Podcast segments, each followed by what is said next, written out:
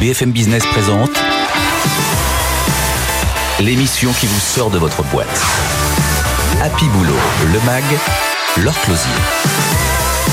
Bonjour à tous et bienvenue dans Happy Boulot, le MAG. Cette semaine au menu, une start-up française qui lance un grand plan d'attractivité des talents et qui augmente les petits salaires. On sera dans un instant avec le DRH d'Insect. Est-ce que vous connaissez le management par les talents naturels? C'est une petite révolution dans les ressources humaines. C'est Anne-Fleur Legal, DRH de Micropole, qui va venir nous en parler. Et puis il paraît que la lettre de motivation, c'est terminé, mais vraiment terminé. Ceux qui en demandent dans leurs offres d'emploi reçoivent 60% de moins de candidatures que les autres. Il faut arrêter. Happy Boulot, le MAG, c'est parti. BFM Business, Happy Boulot, le MAG, l'exécutif de la semaine. Et notre exécutif de la semaine, c'est Frédéric Julien, DRH d'Insect. Bonjour. Insect, c'est une des pépites de la French Tech, une des startups du Next 40, une entreprise qui est dans le Jura. Vous avez une quarantaine de, de salariés. Vous fabriquez des verres de farine destinés à l'alimentation animale. En quoi c'est tech, ça, comme activité? Bonjour Laure. Alors euh, c'est une entreprise très tech effectivement avec une texture industrielle, ce qui est très particulier pour une entreprise, pour une start-up, hein, pour une entreprise technologique, mais c'est très tech puisque notre processus euh, d'élevage, notre atelier d'élevage euh, est euh, géré par de l'intelligence artificielle et très robotisé. Donc vous êtes une entreprise de la tech, pas une entreprise de l'agroalimentaire. Nous sommes une entreprise de la tech. Vous avez euh, annoncé euh, un plan, alors moi j'appelle ça un plan d'attractivité euh, au bazooka, c'est-à-dire que vous avez annoncé un certain nombre de mesures, congé paternité à 10 semaines, actionnariat salarié, hausse des bas salaires. Vous avez un problème pour faire venir les talents ou ça vient d'où ce gros plan? Alors, effectivement c'est une entreprise très technologique euh, avec euh, un ADN, euh, un cœur de projet qui est sur l'environnement. Aujourd'hui, on a envie de mettre l'accent sur le social. Et notre projet, notre plan, c'est l'innovation sociale avec un certain nombre d'outils hein, qui sont déjà en place et d'autres que nous sommes en train de mettre en place aujourd'hui. Certains sont en place depuis 2017. C'est le cas pour le congé paternité. Exactement. Donc 2017, c'est très très avant que le gouvernement français décide de passer euh, à juste un congé paternité, mais on n'en est pas à 10 semaines. On n'est pas à 10 semaines. Alors c'est euh, je- C'était une demande de vos salariés très forte? Une demande de nos salariés, une demande de nos managers, une demande des salariés qui avaient euh, De tout le leurs monde. premiers enfants. Oui, exactement. Et euh, ça a été euh, une décision euh, très en rupture, une décision quasi militante. Et euh, depuis, une vingtaine de salariés ont bénéficié et les retours d'expérience sont tous euh, enthousiastes. Vous n'avez pas de problème de gestion humaine une fois que les pères sont partis en congé paternité? On sait faire. Ça va, On ça se sait bien. faire, on sait faire, et ça relève euh, chez nous euh, d'une volonté aussi de travailler la parité, puisque euh, hommes, femmes, père, mère, euh, la durée de l'absence pour être proche de son enfant, la durée du congé est exactement la même. Quand vous dites euh, on sait faire, c'est quoi? Vous anticipez? On anticipe. avec des intérimaires, avec comment vous faites la conduite, de la, la- que l'activité se poursuive? Soit des intérimaires, en général, ce sont, euh, ce sont les, les- les équipes qui prennent le relais, on le sait suffisamment à l'avance, on le sait souvent plusieurs mois à l'avance. hein. C'est le Euh, principe. C'est pour ça que j'ai jamais compris pourquoi les entreprises n'arrivaient pas à s'organiser avec les congés maternité. C'est qu'a priori on connaît le planning Donc on à peu près. Exactement. Donc on peut faire appel aux intérimaires, mais globalement, euh, les équipes s'organisent en interne. Hausse des salaires de 35% sur les bas salaires. Quand on est en une entreprise de la tech, on a beaucoup de bas salaires. On a beaucoup de bas salaires pour une entreprise de la tech avec euh, euh, une, empreinte, industrielle forte, puisque comme vous le disiez tout à l'heure, euh, un de nos sites est à Dole. c'est un site industriel d'une quarantaine de personnes, où nous sommes 150 en tout, donc avec des opérateurs de production, des conducteurs de ligne. Donc c'est aujourd'hui un salaire minimum Insect qui est à 25 000 euros par an, c'est-à-dire le SMIC euh, 35 heures plus 35 Ah oui. Donc votre politique d'attractivité, elle est pour les talents de la tech, mais elle est aussi pour votre outil industriel. Tout à fait. Tout à fait. Alors, elle est pour les talents de la tech, elle est euh, en attractivité puisque euh, euh, notre futur euh, site industriel d'Amiens, c'est euh, 113 personnes euh, que nous allons rechercher. Certains d'entre eux sont arrivés, mais c'est aussi et surtout pour nos collaborateurs en interne, avec une volonté euh, extrêmement forte euh, Il ne faut pas qu'ils partent, en fait. Il y a... partager les fruits de la croissance et de travailler la parité. Oui, c'est Mais le mieux. but, c'est qu'ils restent. Le but, le but c'est qu'ils restent, le but c'est qu'ils soient engagés, le but c'est le bien-être au travail, le but c'est d'avoir un rapport qui soit un peu différent que le rapport classique au travail et à la société. Quand vous dites partage de la valeur, c'est parce que donc vous mettez en place euh, l'actionnariat salarié. Ça concerne tout le monde?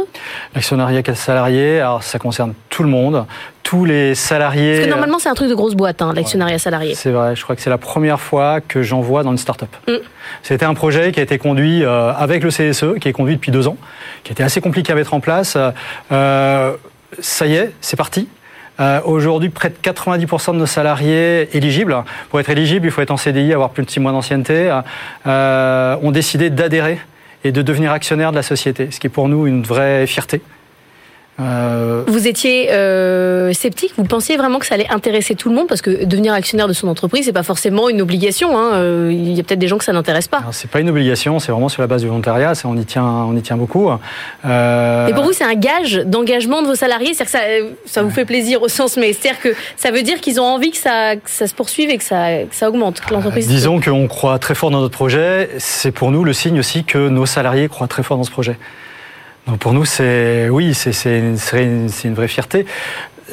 On, on, souhaite euh, que nos salariés puissent avoir un rapport euh, un peu différent euh, et, et, faire bénéficier euh, nos experts, nos talents, euh, les salariés qui contribuent à la croissance d'Insect à cette croissance de manière extrêmement directe.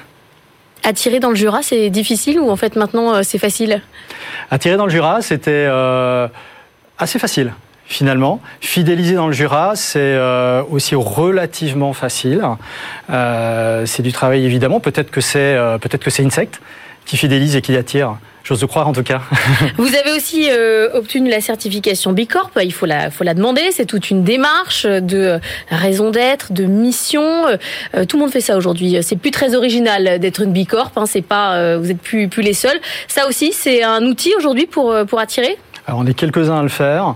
Ah, de plus en plus nombreux. De hein. plus en plus nombreux, c'est vrai. C'est vrai. Je, je, je, crois que Bicorp euh, a parlé assez longtemps aux investisseurs.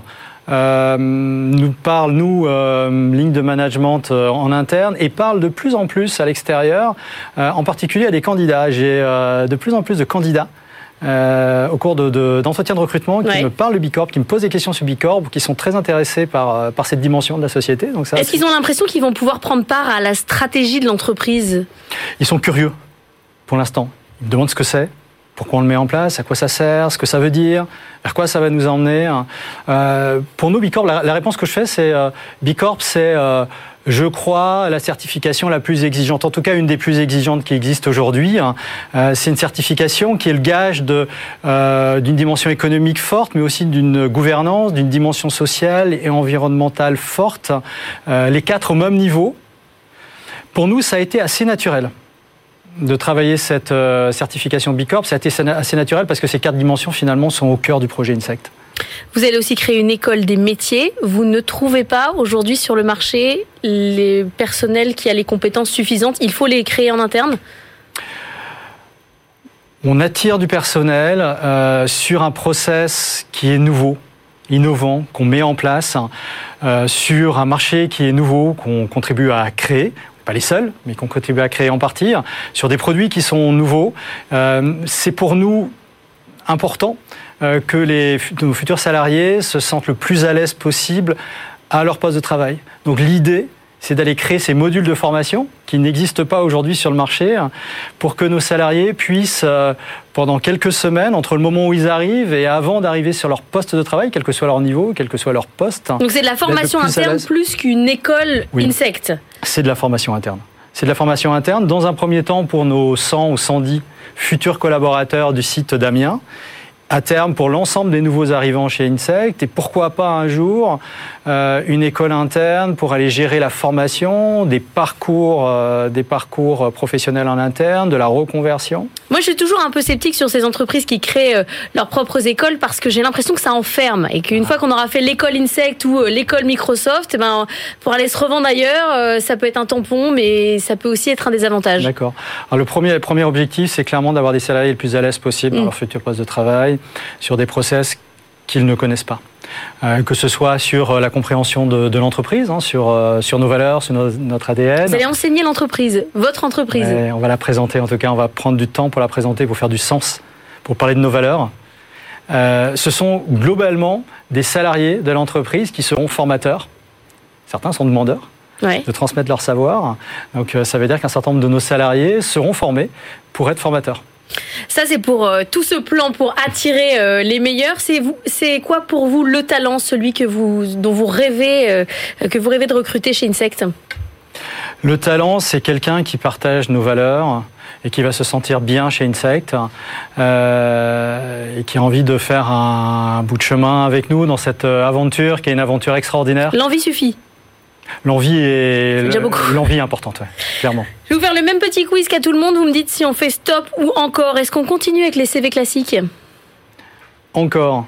Encore des CV classiques, vous en voulez Encore des CV classiques. Les horaires, on continue ou on arrête Dans une entreprise industrielle encore. Il y a toujours la pointeuse. Oui, c'est important. Les tests de personnalité, vous en faites ou pas on en fait, encore, encore surtout, non pas pour le test, surtout pour le, dialogue qui s'instaure après le test et le débrief. débrief. Oui, ça c'est vraiment important et c'est vraiment intéressant. Les team building, quand on pourra en refaire Alors stop, stop aux, anglicismes qui parfois nous empêchent de comprendre de quoi on parle. Bah, c'est la euh, fédération d'équipe. Hein. Euh, c'est un petit week-end au Puy du Fou. Je vous traduis, mais. Alors oui, oui, vous avez raison. Par contre, euh, encore pour le collectif. Ça, on continue. Le travail d'équipe. Les chief happiness officers, vous en avez ou pas? Non, on n'en a pas. C'est vous qui faites le boulot? Par contre, le bien-être au travail, c'est important. Qu'on y aille avec des Chief Happiness Officers, qu'on y aille autrement. Aujourd'hui, on y va beaucoup avec le CSE et nos, managers et nos collaborateurs. Ça, c'est une dimension pour nous incontournable, le bien-être au travail. LinkedIn, vous y êtes ou pas? Nous, on y est. Vous, personnellement? J'y suis. Vous répondez? J'essaye. attention, attention, je vérifie. J'essaye. Je vous le dis, je vérifie. Vous essayez, mais pour vous, c'est un canal de, recrutement ou pas? C'est un canal qui peut être assez redoutable pour trouver des profils, oui. Merci beaucoup, Frédéric Julien, d'avoir été avec nous, DRH euh, d'Insect. On va parler de management par les compétences, par euh, management positif. Ensemble, on va essayer de trouver euh, au mieux tous les, les points positifs chez chacun d'entre nous. C'est tout un programme. BFM Business. Happy Boulot, le MAG. Better Together. Des théories sur le management, il y en a plein. Elles sont pas toutes achetées, mais elles sont pas non plus toutes bonnes à prendre. On va parler du management par le talent naturel avec Anne-Fleur Legal. Bonjour. Bonjour. Vous êtes DRH de Micropole. DRH euh, Micropole, c'est des consultants. Vous en avez 1130, euh, un CA de 110 millions euh, d'euros. C'est quoi le management par les talents naturels? Alors, c'est une méthode de management anglo-saxonne que j'ai eu le plaisir de découvrir il y a quelques années euh, grâce au cabinet Inman We Trust et que nous développons euh, depuis plus d'un an au sein de Micropole. En quoi ça consiste? C'est tout simplement identifier les forces individuelles au profit du collectif. C'est-à-dire qu'on va capitaliser sur vos talents naturels existants pour améliorer le travail euh, en équipe, tout simplement. Alors au départ, on fait quoi euh, Un questionnaire avec plein de choses, un peu comme euh, dans la méthode DISC ou dans d'autres questionnaires de personnalité? Oui, tout à fait. Alors vous avez un test qui dure à peu près 30 minutes. Euh, qui a été euh, donc euh, défini par un organisme américain qui travaille sur ce sujet depuis des dizaines d'années. Vous passez le test, ensuite vous allez obtenir les résultats de 34 forces et sur ces 34 forces, il y a 5 dominantes. Donc vous allez vous les approprier. Premièrement, soit vous connaissez vos, forces, ce qui peut arriver. 34 forces, c'est beaucoup. Vous avez 34 forces. J'ai 34 forces. Alors nous avons tous 34 forces. En fait, ce sont des forces universelles qui ont été développées par cet institut. Il y a eu plusieurs études qui ont été faites. Donc les 34 forces, nous les avons tous, mais elles ont des dominantes. Donc vous identifiez votre top 5. Vous avez des forces que vous connaissez, d'autres que vous allez découvrir et vous allez les partager au plus grand nombre. C'est ça qui est Donc je le dis, je le garde pas pour moi, à l'ensemble de mes collègues. C'est-à-dire que vous, on reçoit un mail, Jean-Pierre, il a ces forces-là. Après, alors, euh, Jean-Pierre va avoir euh, certaines forces, ça c'est évident. L'objectif, c'est euh, d'être vraiment dans l'efficacité et l'efficience. C'est-à-dire que premièrement, si vous avez des forces, si vous avez des talents naturels, c'est pas pour rien. Pourquoi on a des talents? C'est parce que soit vous avez une appétence, soit vous avez des facilités, soit vous avez développé des compétences sur ce sujet-là. Donc vous allez prendre du plaisir finalement à travailler sur tel ou tel domaine. Et si vous prenez du plaisir, euh, eh bien vous allez augmenter la productivité, la performance à la fois individuelle et à la fois de l'entreprise. Donc l'objectif et vraiment euh, de mettre au service euh, ses compétences euh, en tout cas de mettre ses compétences au service du collectif. Là où pour vous c'est une révolution dans les ressources mmh. humaines, c'est qu'on cherche pas à améliorer des choses qui n'irait pas, on part vraiment de là où on est bon. Exactement, c'est-à-dire que cette approche, elle prend le contre-pied de tout ce que l'on connaît et de tout ce que l'on fait en France et en Europe depuis des années. Qu'est-ce que l'on fait? On appuie là où ça fait mal, on identifie les difficultés, la performance qui ne fonctionne pas et on demande aux collaborateurs de s'améliorer. Donc souvent, on investit et du temps et de l'argent pour des résultats qui ne sont pas à la hauteur des attentes. Donc on arrête de se focaliser sur les faiblesses et on Mais se on les focalise tomber, sur les forces. carrément, on Alors, abandonne pas tout à fait. Moi, je pense que un 80-20 en termes de, pour- de pourcentage est plutôt intéressant. 80%, euh, on est sur euh, ses forces et 20% sur les axes d'amélioration. On a des axes d'amélioration sur lesquels parfois il faut travailler. Ça dépend euh, tout simplement de votre métier. Est-ce que ça veut dire que quand on va constituer une équipe projet, on se dit avant même de choisir des personnes, il me faut telle force, telle force et telle force. Et après, je vais choisir mon Alors on peut raisonner comme ça, tout à fait. Au sein de Micropole, c'est ce que l'on fait. Parce que nous, euh, dans, notre métier, nous plaçons des collaborateurs euh, chez les clients. Voilà, pour répondre à des problématiques euh, de numérique, de data, de cloud. Donc, une fois qu'on a le besoin qui est identifié, eh bien, on va réfléchir à l'équipe idéale. C'est ce qu'on appelle les dream teams chez nous. Et donc, on va pouvoir associer des compétences complémentaires, des forces complémentaires. Est-ce que ces forces, elles évoluent? Il faut refaire le test euh, régulièrement On on change à quel rythme? Alors, j'ai envie de dire que ça dépend de votre environnement. Généralement, les dominantes, elles sont là.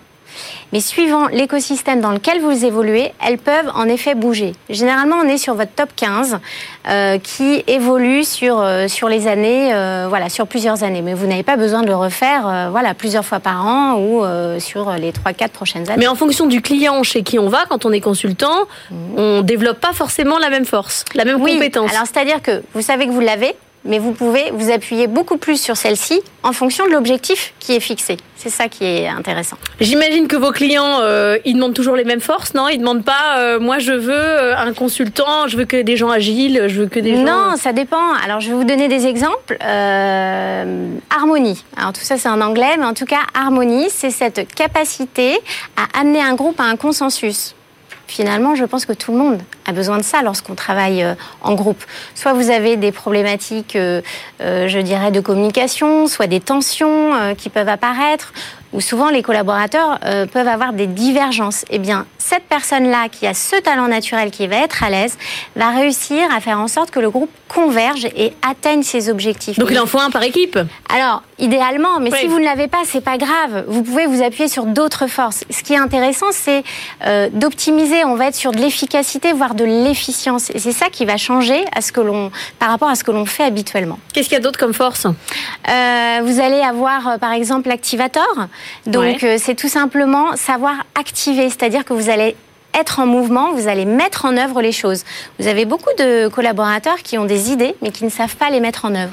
Et bien, dans ces cas-là, vous allez voir votre collègue et il va vous aider à les mettre en œuvre. Et là, vous allez gagner du temps et aussi de la productivité. Ça ressemble quand même de près à la méthode disque, hein, les fameuses couleurs où quand vous êtes rouge, vert, jaune, bleu, les créatifs, euh, ceux qui sont plutôt leaders, ça Alors, ressemble. J'entends. Euh, pour moi, la différence, c'est qu'on ne vous met pas dans une case. Et c'est ça qui est intéressant. C'est c'est évolutif, voilà, suivant l'environnement dans lequel vous êtes. Et puis, euh, et puis euh, surtout, vous allez prendre du plaisir dans ce que vous faites parce que vous allez prendre confiance en vous. Vous allez prendre confiance en vous. Vous, avez, vous allez donner le meilleur de vous-même. Est-ce qu'on est parfois surpris par, euh, par ces Oui. forces Oui, Dans la méthode disque, arriver. on n'est pas très surpris. hein. Non, mais voilà, c'est ça. Et là, euh, et on a des belles surprises en fait. C'est ça qui est intéressant, c'est que il n'y a rien de négatif. On n'est que sur du positif, et je pense que c'est une méthode qui fait du bien en ce moment dans cette euh, dans cette situation difficile que nous vivons depuis plus d'un an. Parce que se dire des choses positives, c'est pas c'est- ça fait du bien Oui, ça fait du bien. À tout le monde. Merci beaucoup Anne-Fleur Legal d'avoir été avec nous, euh, DRH de Micropole. Est-ce que vous demandez encore des lettres de motivation, vous? Alors, pas forcément, mais le CV est important parce que nous sommes sur des métiers techniques, donc on a besoin en tout cas euh, De vérifier qu'il y a un certain nombre de compétences, mais pas forcément la lettre de motivation. Pas forcément. Il paraît que quand vous distribuez, vous demandez euh, des lettres de motivation euh, à vos candidats, vous recevez 60% de moins de résultats que quand vous n'en demandez pas. Pourquoi? C'est notre question dans un instant. BFM Business. Happy Boulot, le MAG. Business Case. La lettre de motivation est-elle définitivement has-been Ça fait euh, des années qu'on essaye de l'enterrer. Est-ce que c'est enfin le bon moment? On est avec Mathieu Éloi, directeur général France d'Indeed. Bonjour. Est-ce que aujourd'hui, celui qui dépose une offre d'emploi avec une lettre de motivation, c'est celui qui n'a rien compris? Écoutez, euh, d'une certaine manière, les euh, chercheurs d'emploi euh, font ce qu'on leur demande. Mais donc, quand on leur demande d'envoyer des lettres de motivation, ils en envoient. Mais la vérité, c'est que souvent, ils préfèrent ne pas en envoyer, et c'est d'ailleurs une des raisons pour lesquelles les gens qui ne demandent pas de lettre de motivation les offres qui sont de motivation reçoivent plus de candidatures que celles avec. En gros, entre 50 et 60. Je crois que vous avez cité le chiffre tout à l'heure. Et au fond, on pourrait croire que les lettres de motivation euh, eh ben, font ressortir les plus motivés, mais en réalité, il est probable qu'elles les écartent les plus talentueux. Alors c'est très bizarre parce que ça servait à ça, la lettre de motivation. Prouvez-moi que vous avez envie, écrivez-le moi. Mais en fait c'est quoi le problème? C'est que c'est devenu tout le monde écrit la même lettre de motivation, ça n'a plus de sens? Je pense que c'est plus simple que ça, c'est-à-dire que dans un monde où euh, certaines entreprises les demandent, d'autres les demandent pas, et un changement global euh, des usages, je pense que les gens ont le choix entre des gens qui demandent et qui ne demandent pas, et donc ils choisissent souvent euh, ce qui est le plus simple. il faut voir que 70% des gens, des 7 millions de personnes qui vont sur Indeed tous les mois, le font sur leur mobile. Je ne sais pas si vous avez déjà essayé d'écrire une lettre de motivation ou même d'envoyer votre CV sur le mobile, mais c'est souvent un enfer. Euh, donc, en réalité, les gens veulent des processus plus simples. Euh, le processus classique avec CV, lettre de motivation, dans lequel vous recevez en général pas de réponse, et un procédé dont les candidats euh, sont souvent un peu lassés, à vrai dire. Oui, mais alors ça change quand même complètement le rapport au recrutement parce que il y avait cette idée qu'il fallait que le candidat fasse un effort. Et là, c'est plus du tout le cas. Aujourd'hui, on n'est plus là-dedans. Le candidat, il n'a pas d'effort à faire pour être recruté. Alors, je dirais pas ça, mais dans ce monde, il y a quand même une complexité dans le monde du recrutement qui est qu'une grosse partie des gens qui candidatent ne reçoivent pas de réponse. Et donc, ils candidatent, ils recandidatent, mm. et de l'autre côté, les recruteurs croulent sous les candidatures. Donc si on arrive à résoudre ça et à faire euh, que des gens qui candidatent d'une manière euh, plus qualitative euh, et des entretiens plus intéressants, je pense qu'on a une chance de s'en sortir. Aujourd'hui, 80% du temps des recruteurs, il est passé à publier des jobs, euh, euh, trier euh, des candidatures, organiser des rendez-vous. Seulement 20% pour les voir. Nous, on pense qu'on pourrait considérablement raccourcir ce temps passé à trier et recevoir des candidatures et augmenter le temps passé à recevoir les gens. Et en fait, peut-être que une sorte d'entretien plus rapide et plus simple d'accès serait une forme de CV plus simple qui vous permet d'exprimer des qualités différentes de celles que vous listez sur votre CV. Vous pourrez opposer, comme on le fait souvent, le fameux soft skills et hard skills. Mais en tout cas, voilà, à travers un CV, c'est plutôt difficile de les faire passer. Mais est-ce que là, ça va encore plus loin? C'est-à-dire que celui qui demande une lettre de motivation, ça donne un indice sur son rapport au recrutement et que les candidats se disent non, je veux pas aller dans une boîte qui me demande ça. Ça veut dire que c'est une boîte ringarde c'est peut-être un extrême, mais euh, euh, vous voyez, vous vous, posez souvent la question à vos euh, à vos invités de est-ce que le CV est mort? C'est quand même mmh. aussi un parallèle avec la, la lettre de motivation. Et j'ai été frappé que des gens, par exemple comme L'Oréal, Jean-Claude Legrand, quand vous lui posez la question, il dit oui, le tri du CV est quelque chose d'important chez nous. L'Oréal, c'est typiquement une boîte extrêmement leader, euh, et donc ils ont un million de CV par an reçus. Exactement. Quand vous posez la question à Noroto, euh, Stéphane Villemotte, euh, qui est plus challenger, absolument, qui est plus challenger sur le recrutement, il dit non, on n'utilise plus le CV. Et en fait, la raison de ce changement, c'est pas euh, les recruteurs, c'est les candidats. Oui. C'est-à-dire que les candidats veulent des parcours plus simples et que ça les amène euh, à euh, l'interview plus facilement. Oui, mais alors typiquement, vous me citez L'Oréal et Noroto, ils, ne reçoivent pas euh, les mêmes candidats. C'est-à-dire qu'il euh, y a quelqu'un qui fait du retail et puis il y a l'autre qui cherche les talents de la cosmétique. Est-ce que ça veut dire que le CV et la lettre de motivation, euh, c'est pour les cadres et puis le non-CV et le recrutement par vidéo, c'est pour les postes de commerciaux ou les postes en boutique? Non, je pense pas du tout. Euh, ensuite, c'est quand même euh, vrai que probablement euh, il y a un certain nombre de qualités que vous pouvez exprimer ou pas plus ou moins à travers un CV, mais euh, nous aujourd'hui, on est capable, à travers notre technologie, de gérer euh, des processus de recrutement avec tout type de profil euh, à travers nos technologies de visio qui font que vous pouvez présélectionner tout un tas de gens mmh. et les amener directement au moment de l'entretien. Ça peut être CV et visio, quoi. Ça peut être les deux. Exactement. Enfin, c'est euh, euh, non justement puisque en ah fait euh, le, tout le processus va me permettre de skipper l'envoi du CV avec tous les biais qu'on connaît, hein, parce que de nombreuses personnes parfois sont écartées à travers leur CV, alors que en entretien elles ne seraient pas écartées. On a organisé, par exemple, un grand événement euh, dans la région PACA au mois de décembre, où on avait plus de euh, 150 recruteurs, 1000 jobs et 15 entreprises qui recrutaient. Il y a eu plus de 2000 entretiens qui ont été réalisés. De nombreuses personnes euh, nous ont dit qu'elles avaient pu euh, accéder à euh, l'entretien alors qu'elles avaient été écartées régulièrement et Ouais. euh, ont eu le job. Donc il y a un certain nombre de biais de tri qui ont lieu quand on regarde un CV, on dit celui-là oui, celui-là non, qui n'ont pas forcément lieu quand on fait ça. Il y a aussi euh, Est-ce que vous Pardon. conseillez aux recruteurs de ne pas demander de lettre de motivation?